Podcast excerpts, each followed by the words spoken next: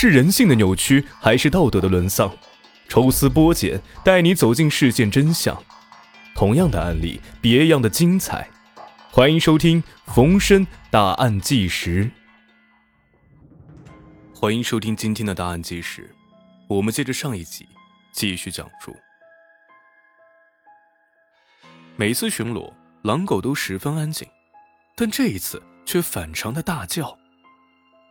保安靠近梁海林住处的大门之后，隐约间闻到了一股血腥味儿。保安意识到情况不妙之后，立刻上报了队长。当一行人强行破门之后，眼前的景象让人大吃一惊。只见梁海林躺在客厅的木板上，身下的血流了遍地。靠近一看，他的脖子上有一根绳子，颈动脉则被刀割开。身体内的血已经流光了。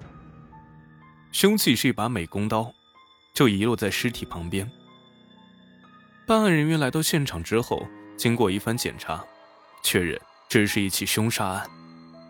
凶手担心梁海林没有被勒死，又用美工刀将其割喉。更让办案人员注意的是啊，凶手用刀将梁海林胸部的肉割下，由此推测。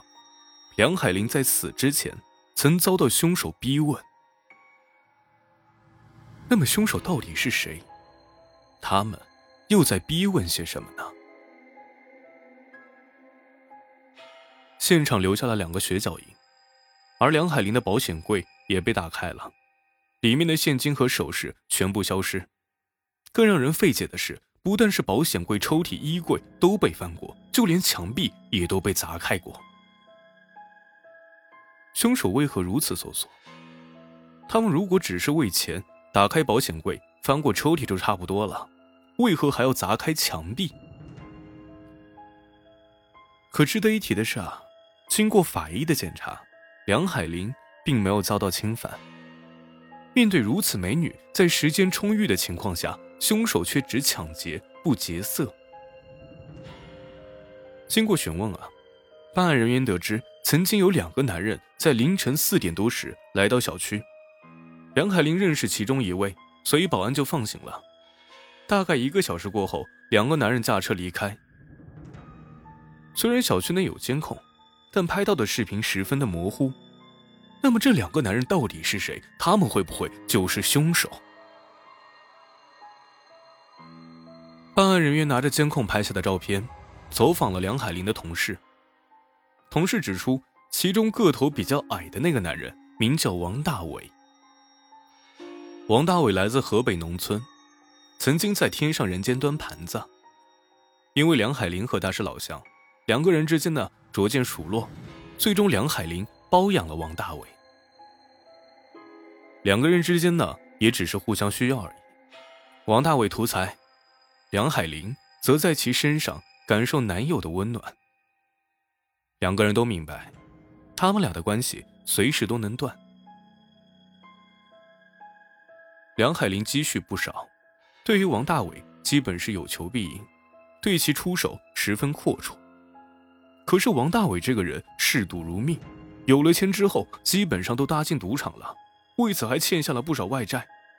梁海林曾经出面替他还了几次，可是王大伟依然不收敛，继续沉迷于赌博。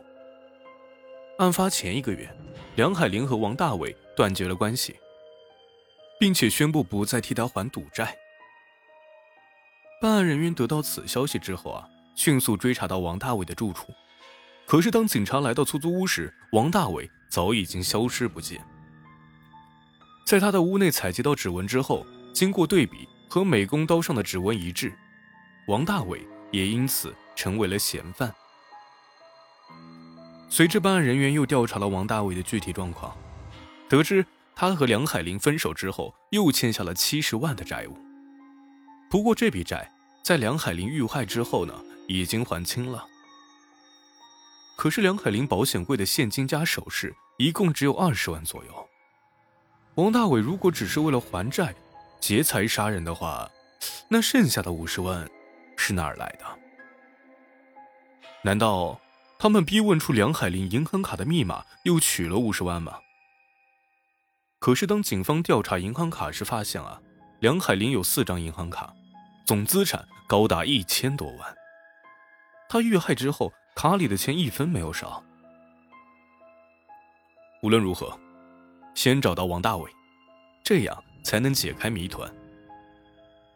在警方不断的调查之下，终于查清了王大伟的去向。他已经乘机出国了，几经转机呢，到达了洪都拉斯，时间就在梁海林遇害的那天下午。王大伟出国时，身边还有一个伙伴。那就是他表哥，也就是那一天陪着王大伟进入别墅的男人。由此，办案人员确定，王大伟和他表哥正是梁海林遇害一案的嫌犯。可是，洪都拉斯尚未与中国建交，办案人员也无法将其抓捕归案。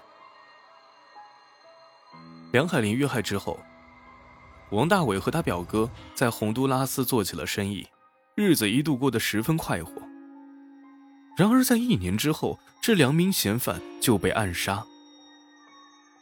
这幕后主使是谁？没人说得清楚。如果王大伟只是为了图财害命，那他为何不逼问出银行卡密码去取钱？毕竟那有一千多万。既然他只拿到了二十多万的钱财，那剩下的五十万又从何而来？在国外过潇洒日子的钱又是谁给他们的？他们翻墙倒柜又在寻找着什么？很显然啊，两名嫌犯的杀人目的不是为了劫财。由此可以推测，他们用刀割肉折磨着梁海林，就是想逼问出梁海林手中的证据。那些手眼通天的人物岂能受制于一个风尘女？所以他们雇佣王大伟二人执行了这次任务。当然。报酬是不菲的，如此一来就能解释通整起案件。可是又是谁雇凶杀人的呢？一切都是谜团。